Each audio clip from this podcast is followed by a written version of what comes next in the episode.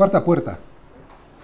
Estamos diciendo durante esta serie de las bienaventuranzas que estas son las características que identifican a los hijos de Dios. La cuarta puerta, la cuarta llave necesaria para abrir esta puerta, está en Mateo 5, versículo 6, que dice, Bienaventurados los que tienen hambre y sed de justicia, porque ellos serán saciados. Estas características expresan el verdadero carácter del cristiano, carácter que como llevamos diciendo ya unos días, de este carácter es de donde brota luego el comportamiento.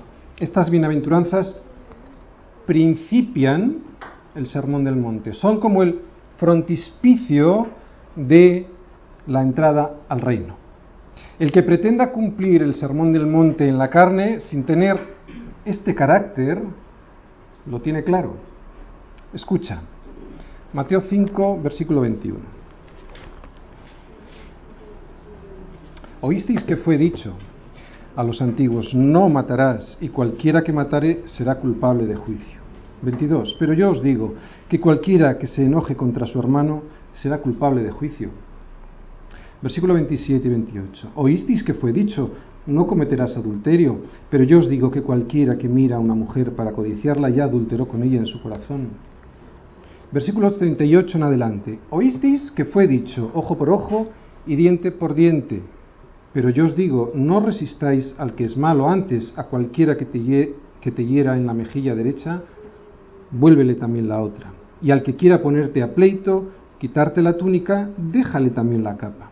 Y a cualquiera que te obligue a llevar la carga por una milla, ve con él dos.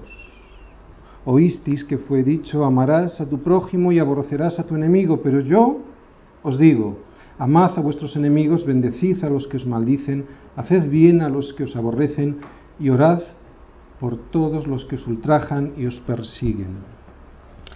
Y tú me dirás, esto es imposible. Y yo te diré, sí, es imposible.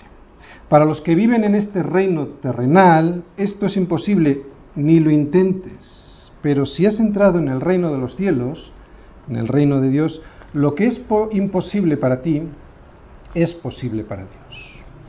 Bienaventurados los que tienen hambre y sed de justicia, porque ellos serán saciados, nos dice esta cuarta bienaventuranza. Pero antes de entrar en ella, me gustaría aclarar tres conceptos previamente. Son tres palabras que debemos tener muy claras con la mente de Dios y no con la del mundo. O sea, vamos a aclararlas a la luz del Evangelio. Porque con estas tres palabras claras vamos a entender esta bienaventuranza. Ley, justicia y justificación. Ley. La ley de Éxodo 20, los diez mandamientos, estaban para mostrarle al pueblo de Israel la justicia de Dios y el carácter de Dios, no para que fuese justificado Israel por el cumplimiento de la ley, sino para que fuese encerrado bajo pecado y toda boca se cerrase intentando justificarse, para que llegara la justicia de Dios en el sacrificio de Cristo, todos, conociendo la ley y sabiendo la incapacidad que tenían en ellos para cumplirla, salieran corriendo a ser bañados por la sangre de Cristo y ser justificados gratuitamente por su sacrificio. Este era el propósito de la ley. El propósito de la ley no era ser cumplida por el hombre. ¿no? Imagínate que Dios pone un mandamiento en el Edén, había solo uno, ¿recordáis? De este árbol no comerás. Y el hombre lo transgrede con facilidad. Y ahora va Dios y para fastidiarte te pone diez. Este no es el Dios del Evangelio. No es esta la cuestión. Este no es el Dios de la Biblia. La ley de Moisés no vino para ser cumplida por el hombre, no vino para que el hombre se justificase delante de Dios por su cumplimiento. Decimos que esto es imposible. Vino para mostrarte hasta dónde habías caído, hasta dónde se cayó el hombre por haberse soltado de la mano de Dios. Y enseñarte al mismo tiempo el carácter de Dios, el carácter de un Dios santo y justo. Sin embargo, el pueblo de Israel no lo entendió. Por eso Jesús, cuando predica el Sermón del Monte, no empieza diciéndote qué es lo que tienes que hacer, sino lo que empieza es por desvelar este carácter de un verdadero Hijo de Dios. Y te dice que este carácter es mucho más alto que la ley, es mucho más alto que esa ley que los judíos repetían y repetían y que no entendían. El carácter de mi Padre, dice Jesús, es mucho más alto que esas normas, es más alto que las normas y prohibiciones. El carácter de mi Padre es poner la otra mejilla. No es una ley estéril el carácter de mi Padre. No hagas, no hagas, no hagas a otros lo que no quieres que te hagan a ti. No, es una ley fértil. Haz, haz, haz a otros lo que a ti te gustaría que te hiciesen. Dios no pretende que cumplas normas porque sí, y es que además no podrás, sino lo que pretende contigo es una rehabilitación integral de tu corazón para que tu vida sea usada para su gloria. 5.20 dice, porque os digo que si vuestra justicia no fuera mayor que la de los escribas y fariseos, no entraréis en el reino de los cielos. Qué difícil me lo pones, pastor. Bueno, estamos viendo cómo entrar al reino de Dios y estamos diciendo que es a través de ocho puertas y claro, necesitaremos las ocho llaves. Hoy conseguiremos la cuarta llave.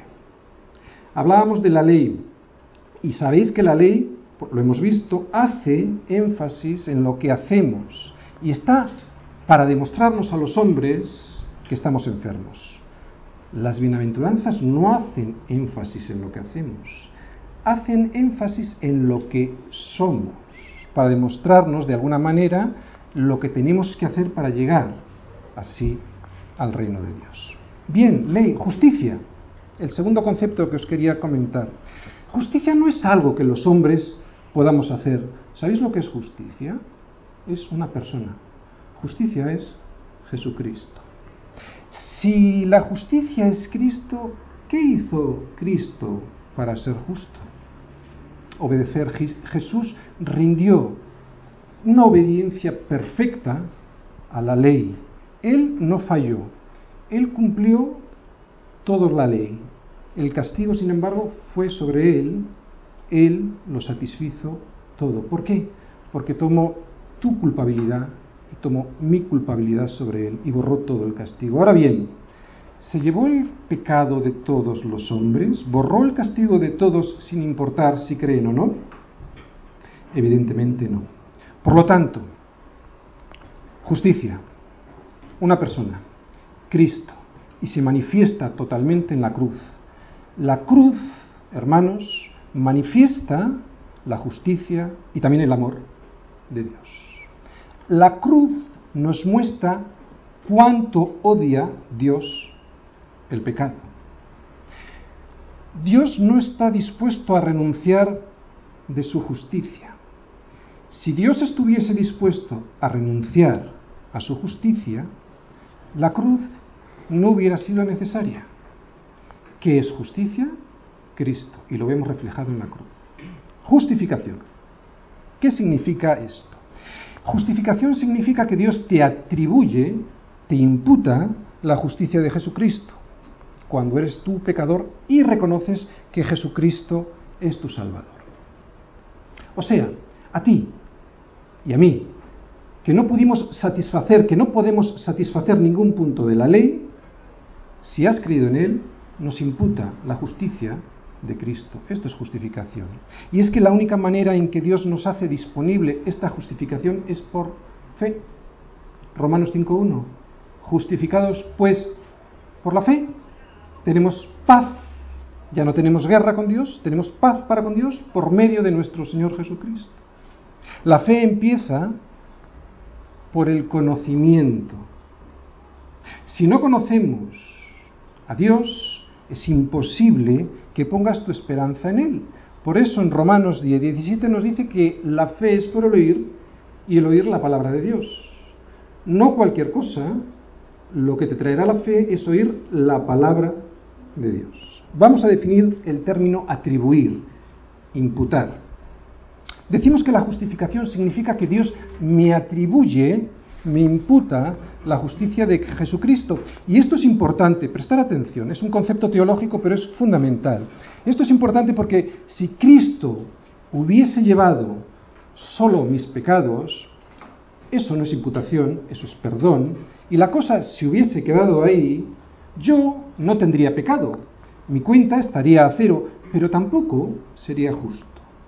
Por lo tanto, esa cuenta a cero no me podría llevar al reino de los cielos, porque todavía no sería justo. Como mucho me mantendría fuera del infierno. Y eso no puede ser porque en la Biblia no hay nada que se le parezca al purgatorio. Esta situación, la de quitarme los pecados, me mantendría técnicamente como no culpable, como mucho como inocente, pero no justo.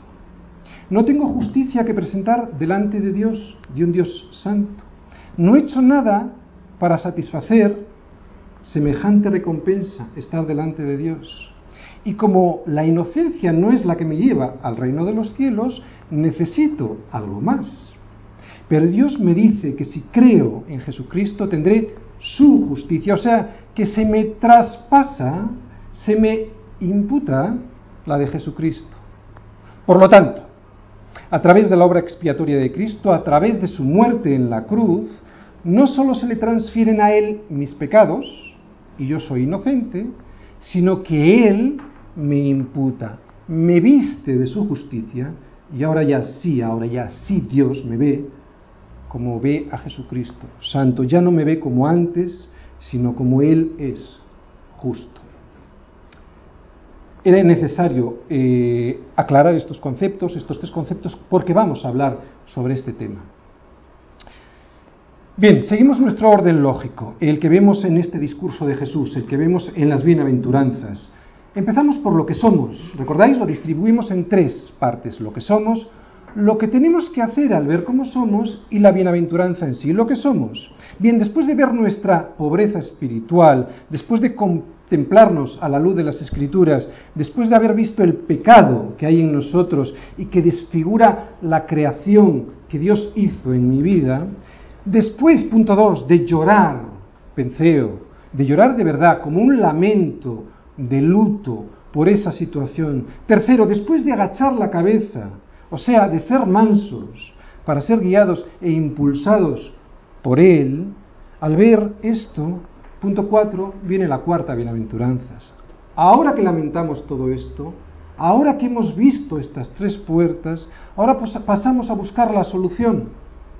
Y la solución es la liberación del yo que me tiene esclavo del pecado. Por lo tanto, este es el paso siguiente. Solucionar toda esta situación y eso se consigue buscando, anhelando, teniendo hambre y sed de justicia.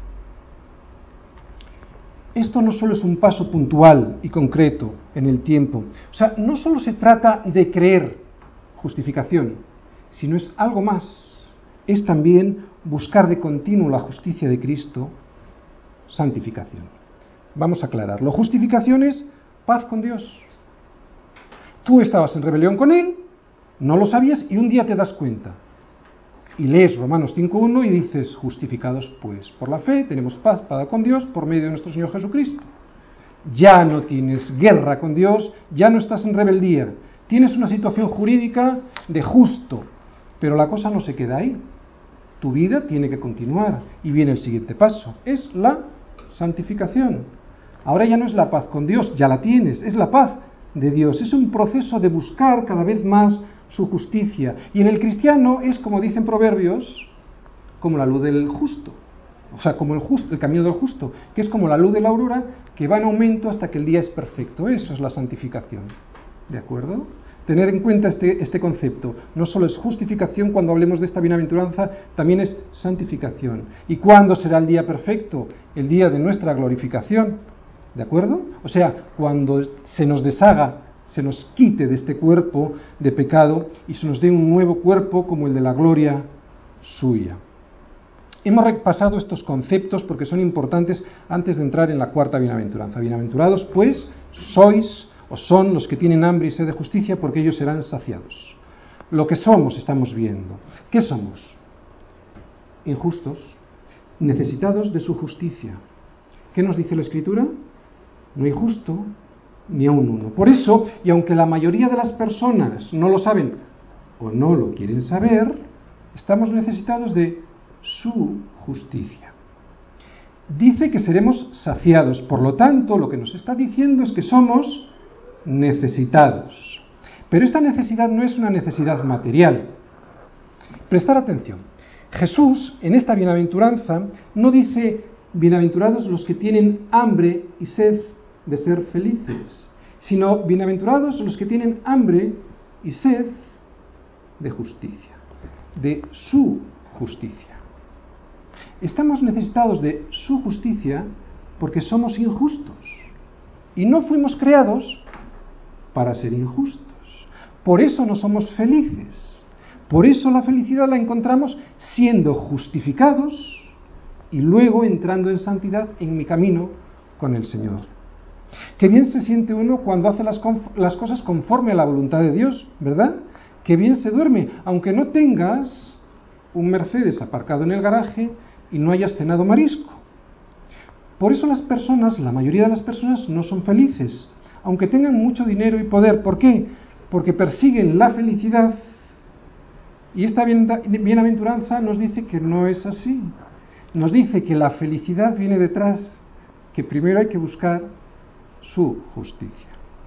Estamos viviendo en el reino ya, lo hemos repetido muchas veces. Y nosotros sabemos que la necesidad última, la más importante del ser humano, no es ni comida ni bebida, como nos dice en Romanos 14.7.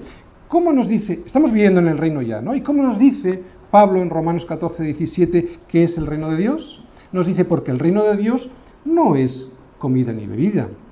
¿Qué es? Justicia, paz y gozo en el Espíritu Santo. ¿Os dais cuenta? Y además en este orden. Justicia para poder tener paz con Dios y de Dios. Y para cuando la tienes, tienes el gozo del Espíritu Santo. ¿Os dais cuenta? ¿Quieres vivir en el reino de los cielos ya ahora? Justicia, paz y gozo. Decimos que la necesidad oculta del ser humano es la justicia de Dios y mientras no tengamos esa justicia en nuestra vida, nunca sentiremos saciado nuestro ser.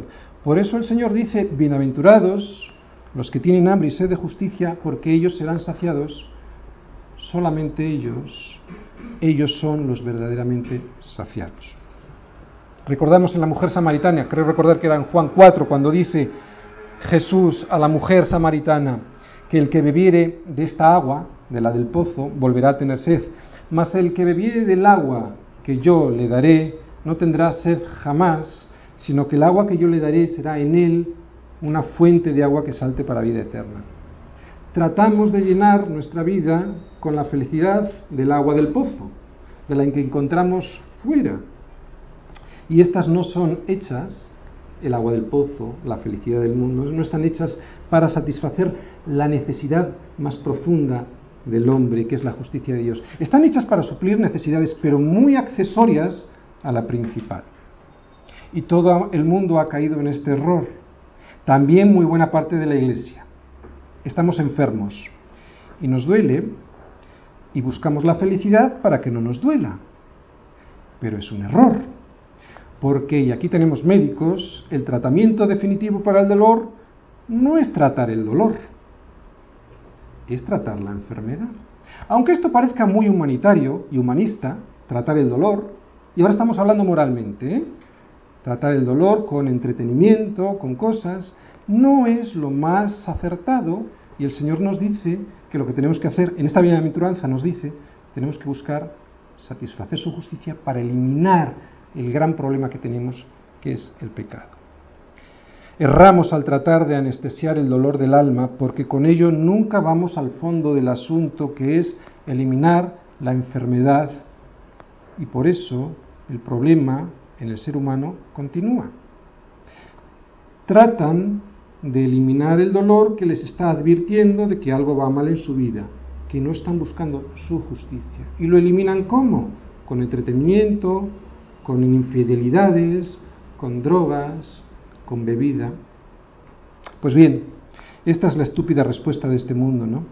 Y es una forma de enmascarar el dolor. Hay otra también con psicología, intentando enmascarar, no tengas culpa, no tienes necesidad de tener culpa. Sin embargo, Jesús nos dice otra cosa, volvemos a leer, bienaventurados son los que tienen hambre y sed de justicia, porque ellos serán saciados.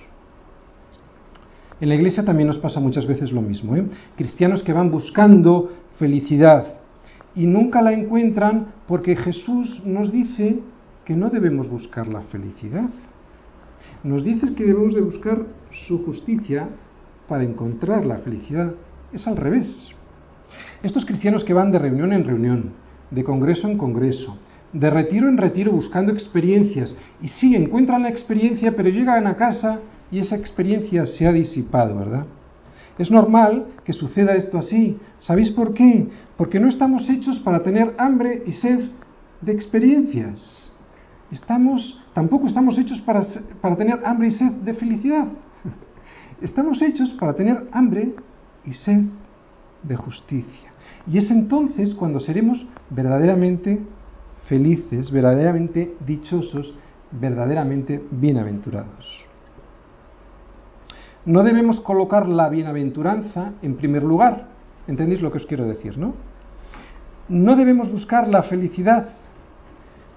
Esto lo da Dios a los que buscan su justicia.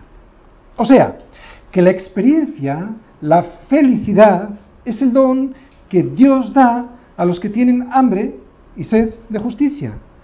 Es un don de Dios, no es algo que los hombres podamos conseguir. Como mucho podemos conseguir una felicidad pasajera, que es efímera, que dura muy poquito. La ironía y la paradoja es que el hombre ha intentado solucionar el más grave problema que tiene, que es el del pecado, con su justicia humana, que es imperfecta, que es, está distorsionada por el pecado. Y con esa justicia humana intenta eliminar su problema, el del pecado. Pero mirad, no se puede apagar un fuego con otro fuego. No se puede apagar el pecado con una justicia pecaminosa. Por eso Él, el Señor, nos dice que busquemos su justicia. Y el que cree en mí, como dice la Escritura, de su interior correrán ríos de agua viva. Muy bien, lo que somos, injustos. Muy bien, lo que debemos de hacer, pues nos lo dice la propia bienaventuranza. Tener hambre y sed de justicia, de la de Dios. O sea, buscar su justicia, anhelarla.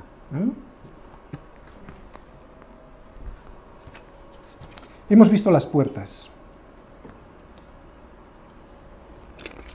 Hemos visto Ptojos, hemos visto Penceo, llorar, hemos visto Praus, que era manso, mansedumbre, y ahora vamos a ver hambre y sed dedicado es dikaiosune. En la Strong es la 1343 y esta palabra quiere decir exactamente lo siguiente. Es el carácter o la cualidad de ser justo y recto. Se usa, fijaros bien, se usa para denotar un atributo de Dios. Antes hemos diferenciado entre justificación y santificación. Pues bien, es importante establecer aquí, en lo que debemos de hacer, es importante establecer esto, lo siguiente que son las dos cosas las que debemos buscar. Justificación, lo explicamos, deseo de ser justo delante de Dios. Esto es lo primero que el hombre tiene que hacer cuando reconoce su pecado en su vida, ¿verdad? La rebelión le ha apartado de Dios, entonces la escritura le revela lo que es y el hombre tiene que volver a relacionarse con Dios a través de Jesucristo. Lo que hizo Adán y Eva cuando fueron hechos lo estropeó el hombre con el pecado. Adán y Eva fueron hechos justos en la presencia de Dios. Moraban con Él, fijaros, andaban con Él. Y esto es lo que Cristo ha rehecho para ti y para mí, que moremos con Él, que andemos con Él. Cristo consiguió, a través de la cruz, revertir este problema que Adán creó en todos nosotros. Esta es la justificación, pero viene la segunda parte, santificación. El cristiano no solo desea ser justo delante de Dios y ya está. O sea, el momento concreto de tomar la decisión no es suficiente. A partir de ahí, uno empieza a llorar por lo que es y empieza a anhelar buscar su justicia y querer ser más como Él. Por lo tanto, buscar ser santo. Este segundo punto también forma parte de este tener hambre y sed de justicia. Por lo tanto, ¿qué es lo que debemos hacer? Desde luego no se trata de conseguirlo por nuestros esfuerzos, por nuestros propios medios, porque esto es imposible, la justicia humana, además de llevarnos al fracaso, y eso lo vemos todos los días, solo consigue en nosotros orgullo. ¿Qué debemos hacer? Pues hay una palabra clave, la vemos ahí. Venid. La vemos en varios pasajes. Vamos a leer Isaías 55, versículos del 1 al 3. Y subrayar cuatro veces esta misma palabra. Dice Isaías 55, versículos del 1 al 3. Estamos viendo qué es lo que tenemos que hacer ¿eh? para tener hambre y sed de justicia. ¿De acuerdo? Os voy dando datos. A todos los sedientos, venid a las aguas. Y a los que no tienen dinero, venid. Comprad y comed.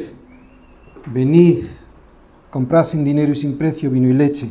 ¿Por qué gastáis el dinero en lo que no es pan y vuestro trabajo en lo que no sacia? Oídme atentamente y comed del bien, y se deleitará vuestra alma con grosura.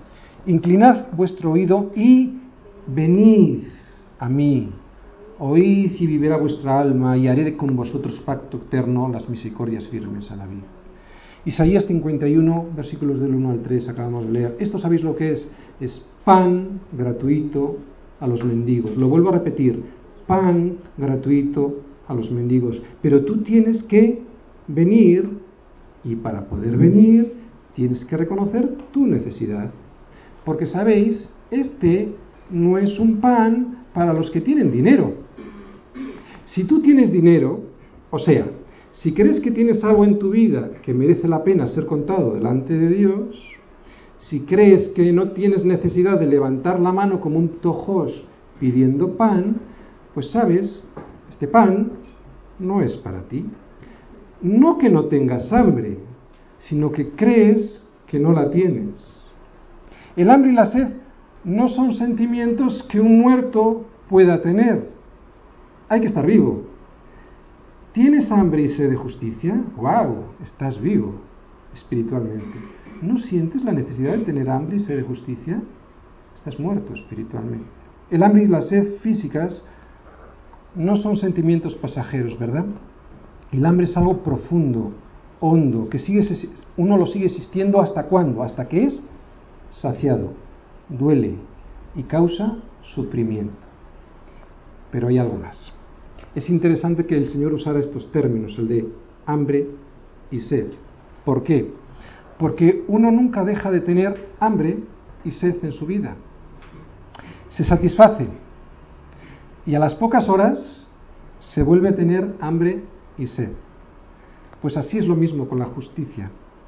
No solo es en el momento de la justificación y te quedas sentado, también viene con la santificación, con la búsqueda continua de esta justicia de Dios.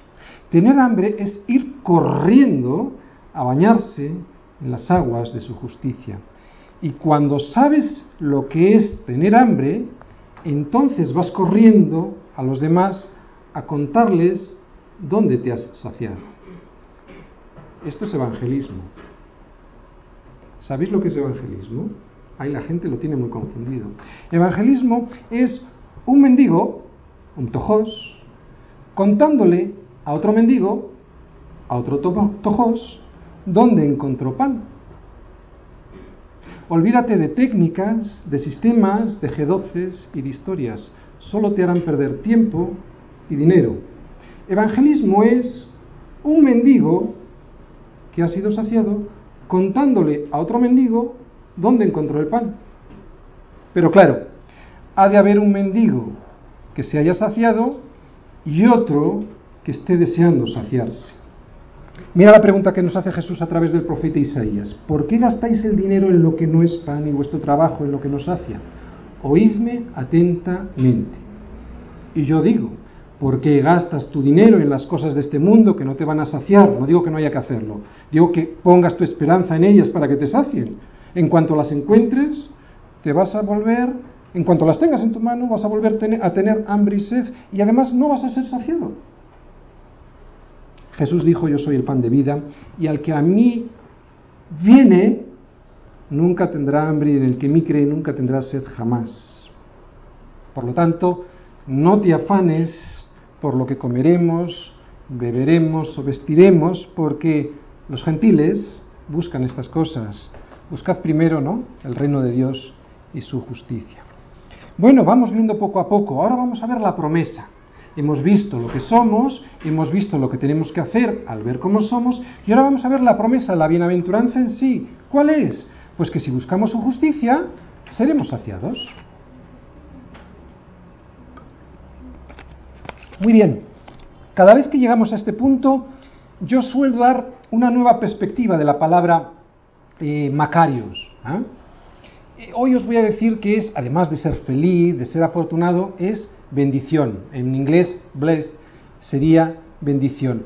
Pero nosotros sabemos lo que es bendición. Mucha gente está equivocada. ¿Qué es bendición? Bendición es, apúntatelo, capacidad dada por Dios para llevar a cabo un propósito. ¿Queremos ser bendecidos? Sí. Pues entonces deberemos de saber el camino que tenemos que seguir, el propósito que Dios tiene para ti. Porque si tú quieres ser bendecido, lo que le estás pidiendo a Dios es, es que te capacite para que puedas hacer su voluntad. Y si no sabes a dónde tienes que ir, ¿para qué quieres la capacidad que Dios te tiene que dar para cumplir ese propósito? Repetimos lo que es bendición. Es la capacidad dada por Dios para llevar a cabo un propósito. ¿De acuerdo? Recordad, si buscamos ser felices, no lo seremos. Seremos felices si nos dedicamos a hacer lo que tenemos que hacer según el propósito para el cual fuimos creados. Si perseguimos las cosas, no seremos felices, pero si nos dedicamos a hacer las cosas para las cuales fuimos destinados, entonces sí será cuando las cosas nos perseguirán a nosotros y seremos bienaventurados, felices. Fuimos creados para buscar su justicia. Lo vuelvo a repetir. Fuimos creados para buscar su justicia. Y cuando la buscas, esta bienaventuranza nos dice que la encuentras, que serás saciado. Y aquí encontramos una doctrina fundamental del cristianismo, que es que nuestra salvación es enteramente por gracia, es un regalo, es un don gratuito de Dios. Y fijaros esta bienaventuranza como nos lo deja meridianamente claro. Si buscas su justicia, te será dada gratuitamente. Y desde luego esta promesa se cumple en toda su perfección en la eternidad. Llegará un día en que todas nuestras manchas serán borradas y desaparecidas, un nuevo hombre perfecto, con un cuerpo perfecto estará delante de Dios, ¿no? Porque este cuerpo de humillación será transformado y glorificado, será como el cuerpo glorificado de Cristo. Estaremos en la presencia de Dios absolutamente perfectos de cuerpo, alma y espíritu, como hombres llenos de una justicia perfecta, completa y total que habremos recibido, que habremos recibido de nuestro Señor. El cristiano es alguien que tiene hambre y sed, porque el cristiano es alguien que está vivo, y solo los vivos tienen hambre y sed. Pero al mismo tiempo, precisamente porque tenemos hambre y sed, nos promete el Señor que seremos saciados. Y fijaros, cuanto más saciado es el creyente, tanta más hambre y sed tiene. Pudiera parecer esto una tortura, pero sabéis, es todo lo contrario. Es una bendición.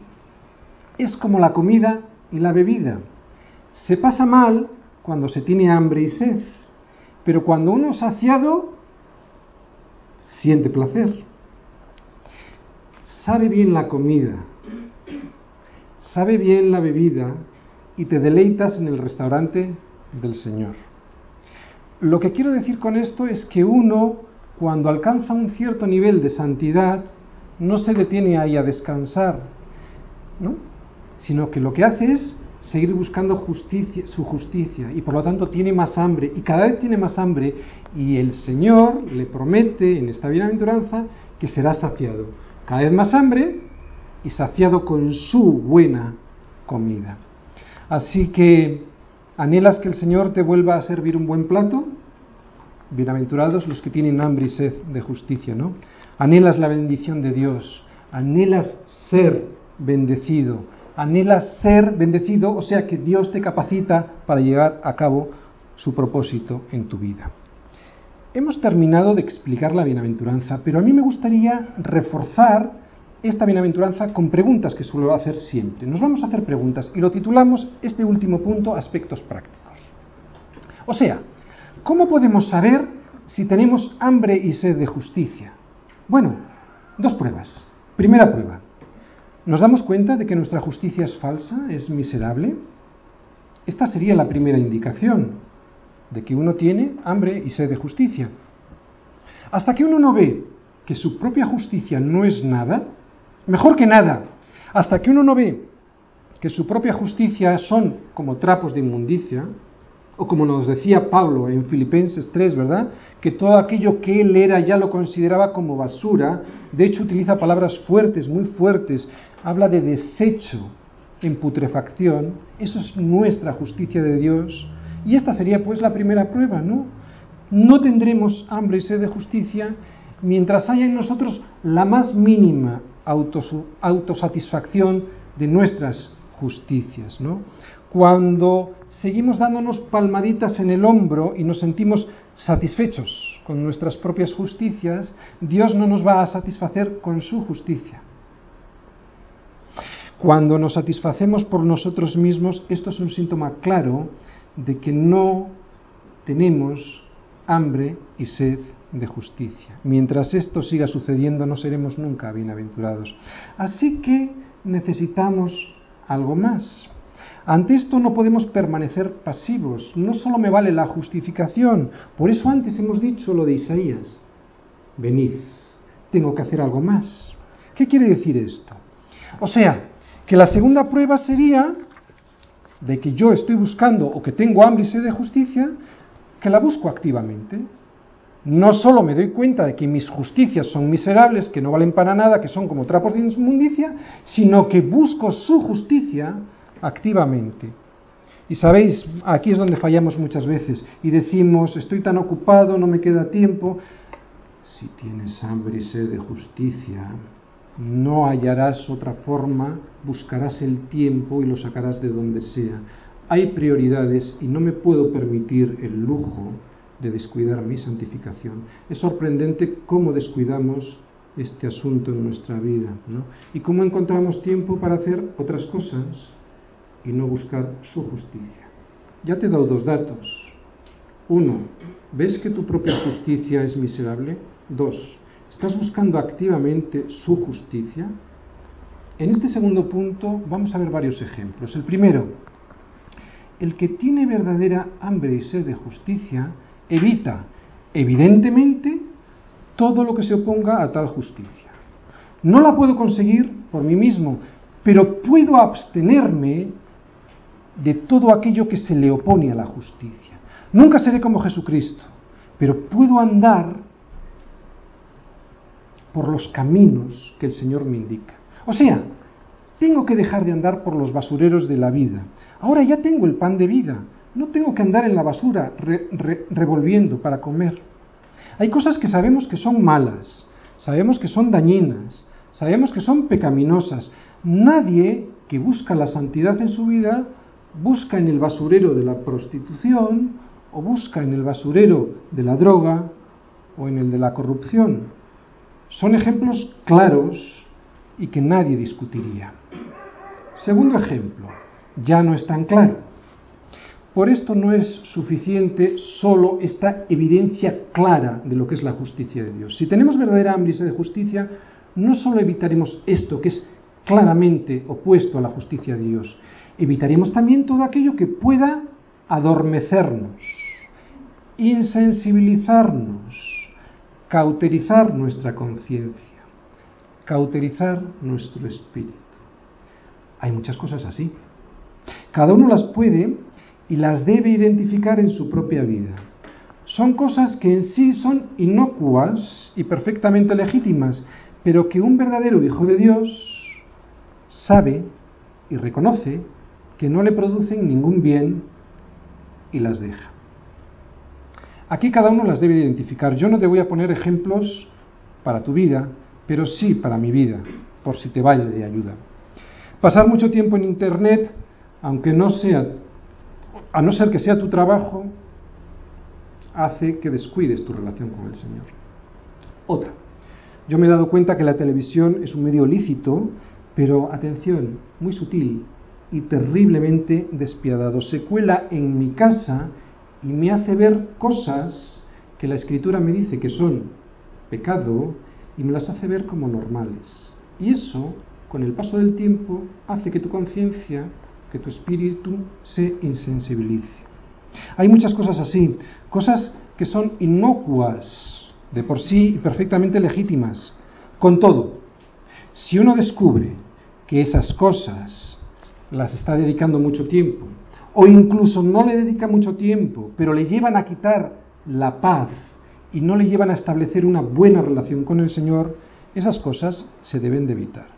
Cualquier cosa que esté fuera de la voluntad de Dios para tu vida, cualquier cosa que no te perfeccione en su voluntad, te lleva a errar en el blanco y es pecado, te lleva a pecar.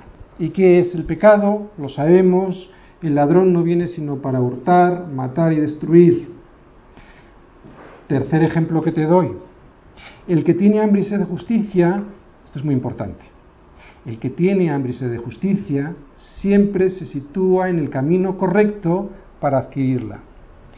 No puede producirla uno mismo, pero conocemos caminos por los que llega a esa justicia. Un ejemplo, Lucas 19, versículos del 1 al 5. Habiendo entrado Jesús en Jericó, iba pasando por la ciudad. Y sucedió que un varón llamado Zaqueo, que era jefe de los publicanos y rico, procuraba ver quién era Jesús, pero no podía a causa de la multitud, pues era pequeño de estatura. Y corriendo delante, subió a un árbol sicómoro para verle, porque había de pasar por allí. Cuando Jesús llegó a aquel lugar, mirando hacia arriba, le vio y le dijo, Zaqueo, date prisa, desciende, porque hoy es necesario que pose yo en tu casa. Eh, ¿Estoy con personas espirituales? ¿Estoy con personas que hablan de temas espirituales y disfruto estando con estas personas? ¿O disfruto con la gente del mundo y sus conversaciones? ¿En qué camino o en qué árbol me sitúo para recibir la bendición y aprender de su justicia? ¿Busco estar con estas personas que veo que poseen una justicia de Cristo? ¿O prefiero estar con los malos? Bienaventurado el varón que no anduvo en consejo de malos, ni, ni estuvo en camino de pecadores, ni en silla de escarnecedores asentado, ni estuvo en camino de pecadores. Por eso, este tercer ejemplo que te pongo lo he titulado Se sitúa en el camino correcto. ¿Mm? Veo personas justas, con la justicia de Cristo, y deseo estar con ellas, aprender de ellas. Y los otros dos puntos no, los voy, no me voy a extender en ellos porque son muy evidentes en nosotros, no es leer la escritura y orar. Bienaventurados los que tienen hambre y sed de justicia, porque ellos serán saciados. Aquí está la cuarta puerta, aquí tenemos la cuarta llave necesaria para abrir esta puerta. ¿Por qué debería ser mi mayor anhelo conseguir esta llave? Pues porque los que carecen de esta llave y no pueden entrar por esta puerta, están bajo la ira de Dios y van a la perdición. Si el Padre no perdonó ir a la cruz a su Hijo, ¿crees que te va a perdonar a ti? El que muere sin haber sido revestido de la justicia de Cristo va a parar a la destrucción total. Lo vuelvo a repetir. El que vive en esta vida sin vestirse de la justicia de Cristo, va a parar a la perdición total. Aquí y en la eternidad. ¿Estás hambriento? ¿Estás sediento? Venid a las aguas.